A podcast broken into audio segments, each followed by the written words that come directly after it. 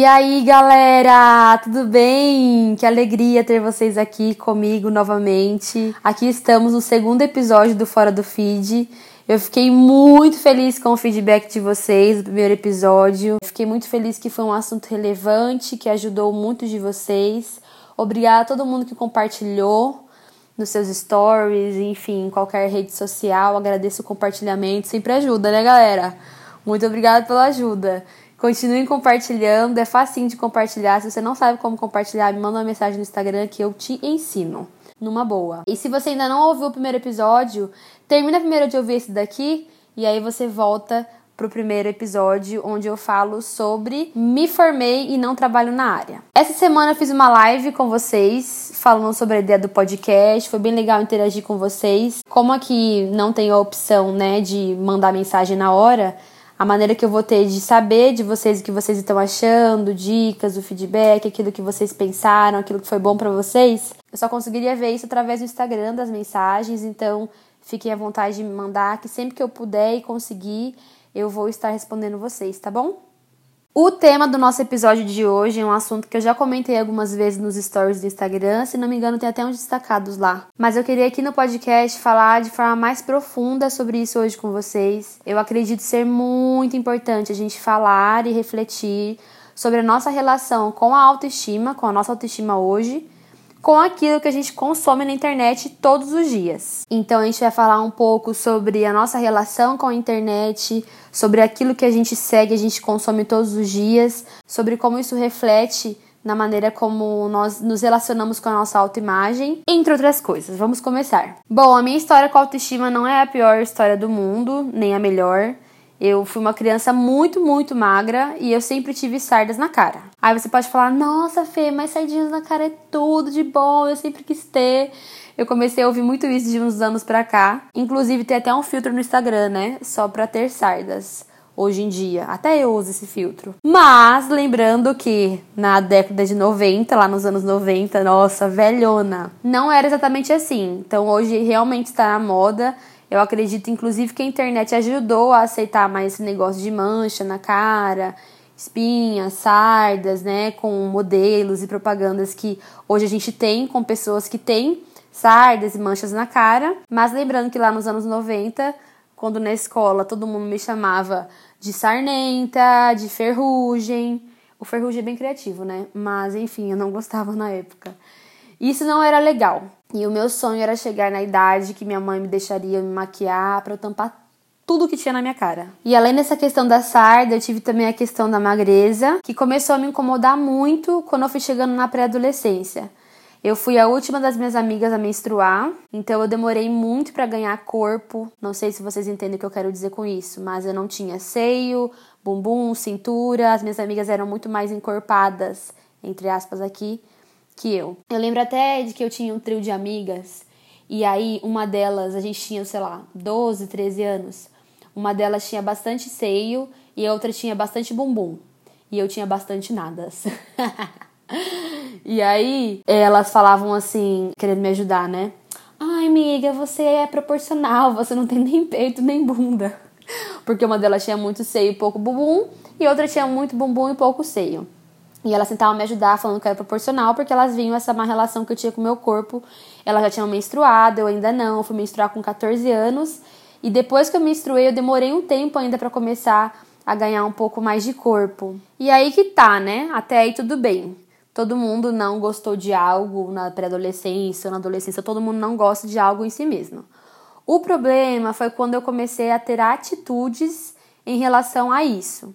Eu ouvi uns tempos atrás numa palestra uma mulher que ela falava que a nossa vida é como se fosse uma árvore e as nossas crenças são as nossas raízes, são as raízes dessa árvore e as nossas atitudes é como se fossem os frutos dessa árvore.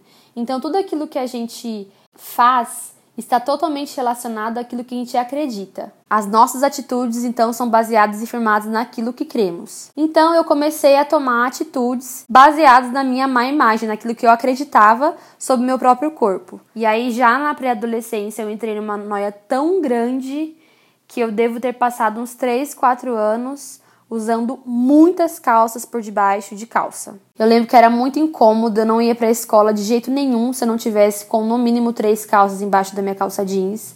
Eu devo ter feito isso, sei lá, da sétima, oitava série, primeiro segundo ano, por aí.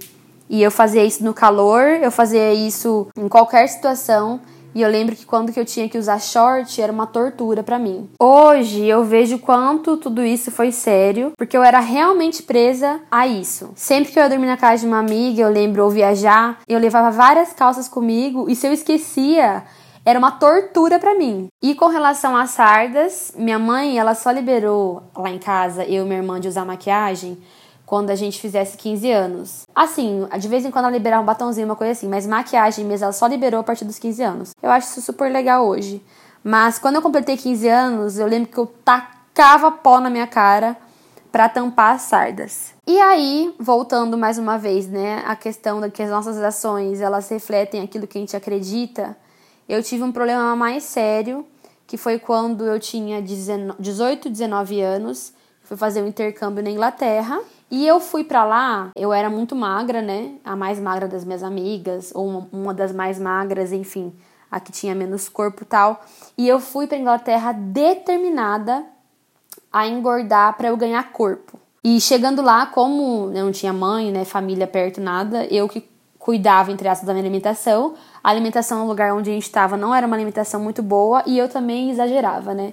Então eu comecei a tomar sorvete de café da manhã, eu comia milhares de fatias de pão por dia, tudo com o intuito de engordar. Eu falei, eu vou voltar pro Brasil, eu vou surpreender os meus amigos, que eu finalmente tenho bumbum, eu tenho coxa, eu tinha um problema muito grande com as minhas coxas não se encostarem uma na outra, inclusive até hoje não encosta. E eu fui de determinada a isso, eu vou mudar, e eu me alimentei muito mal para ter tal corpo. Quando eu voltei pro Brasil, eu engordei 14 quilos, se não me engano. Eu tava super feliz, realizada, né, com meu corpo.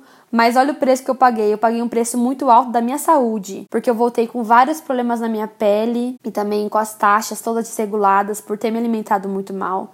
Então eu paguei um preço muito alto por finalmente chegar naquilo que eu acho que eu considerava bonito ou que eu considerava aceitável para as pessoas. E eu só passei por tudo isso, me alimentei mal, fiz esse negócio da calça, enchi minha, minha cara de maquiagem em tal tempo, tudo isso porque na, naquele tempo eu não tive alguém para jogar uma conversa real comigo e me ajudar na aceitação do meu próprio corpo. Então eu espero que essa conversa que eu estou tendo com você agora te ajude. Eu percebi que muito do que me incomodava estava ligado ao fato de olhar para o lado e ver as meninas com um corpo diferente do meu, ou até mesmo os meninos gostando de coisas que eu não tinha. Tá, mas qual é a preocupação com hoje? Qual a relação de tudo isso que eu falei com as redes sociais? A minha preocupação é, se antigamente a gente tinha uma comparação baseada em propagandas na TV que a gente via, cartazes, outdoor, a rede social entra nisso, entra hoje, né, que nem uma bomba, explodindo a nossa cabeça de imagens e informações a gente vê muito mais a tela do nosso celular do que eu via, do que a gente via televisão e outdoor antigamente. Várias vezes por dia entra no nosso cérebro imagens de pessoas. O Instagram trata bastante de beleza, bastante mesmo. Eu acredito que as maiores influencers e pessoas na internet, muitas ou a maioria delas mexem com a indústria da beleza e é muita inocência da nossa parte a gente achar que isso não mexe com a gente. A minha questão e preocupação aqui é: se eu com 13, 14 anos, sem esse bando e sem essa bomba de informações, eu tive problemas sérios relacionados à minha autoimagem, como estão as meninas e os meninos de hoje que consomem a internet? E isso não é só para essa galera nova, adolescentes e tudo mais, isso também serve para nós adultos, porque nós adultos também consumimos muito e a gente tá muito nesse mundo também. Às vezes, em rodas de conversas com amigas, eu vejo uma ou outra comentando de coisas que nunca incomodaram no corpo ou no rosto delas e passou a incomodar. Tudo bem, eu sei que nós somos livres para gostar e desgostar da gente, mudar ou não mudar, enfim. Mas para mim, isso vai muito mais fundo e eu, eu acredito que vai direto nas nossas crenças. A gente está acreditando que aquilo é o bonito? O bonito tem que ser sempre aquilo que a gente não é você já questionou quando algo começa a te incomodar no seu rosto, no seu corpo, se é realmente algo que te incomoda ou se passou a te incomodar depois de tanto você assistir alguém todos os dias? Eu lembro meses atrás, eu tava me olhando no espelho e aí eu olhei de novo assim, e uma coisa que nunca me incomodou, vou fazer 30 anos de idade. Uma coisa que nunca me incomodou, que eu sempre tive, sempre fui, passou a me incomodar. E aí eu comecei a questionar e buscar de onde estava vindo, porque nunca me incomodou, e eu vi que isso vinha da quantidade de gente na internet que estava fazendo esse procedimento estético. Repetindo, o problema não está no procedimento, tá? Pelo amor de Deus, gente. As pessoas fazem o procedimento que elas quiserem. Para mim, o problema está naquilo que nós cremos de nós mesmos. Então foi aí que eu me questionei e eu vi que o incômodo com relação a isso era muito raso e não valia minha preocupação, minha irritação com isso. Uma coisa que eu vejo de muito positivo hoje na internet é bastante pessoas diferentes estarem aparecendo mais em propagandas, no feed, em tudo. E de uns anos para cá, eu comecei a ver o quanto foi importante no meu processo de gostar mais de mim e até de aceitação pessoal, eu seguir pessoas parecidas comigo. Parece bobeira, né? Parece uma coisa bem boba, mas não é, de verdade. Eu comecei a seguir mulheres com o corpo do estilo do meu, com o rosto, boca, nariz do estilo do meu. E eu vi que eu comecei a gostar até mais de mim. Aí você fala, nossa, Fernanda, você tá dizendo então que a gente não pode seguir pessoas que a gente acha bonita e não parece com a gente.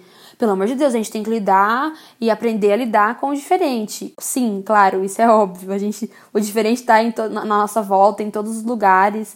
Eu tenho amigas e eu tenho pessoas que eu acho bonitas que não parecem comigo. Óbvio, isso é óbvio. A minha questão aqui é se você está seguindo só um padrão. Se você consome só um padrão.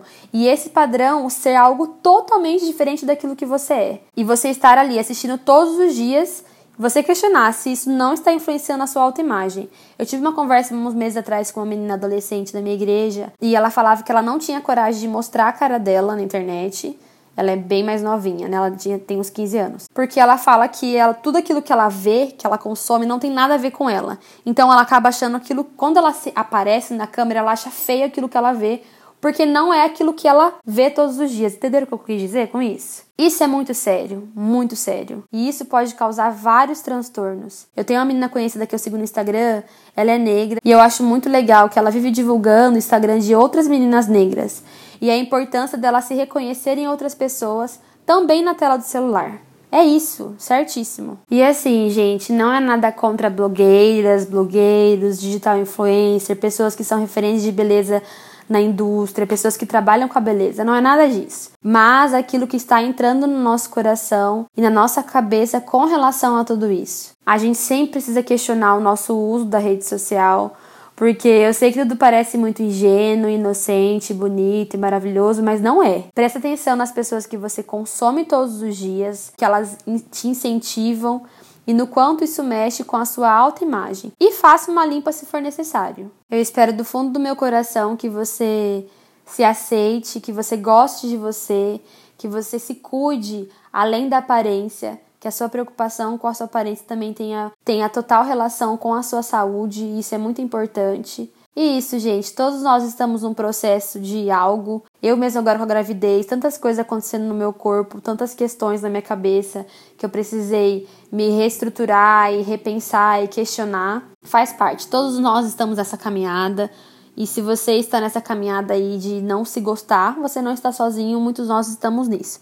Mas meu conselho para você é presta atenção, se atenta, questiona, Fica de olho se você estiver fazendo uma coisa fora do normal, se você estiver buscando uma coisa que está te custando um preço muito caro por algo que não vale a pena.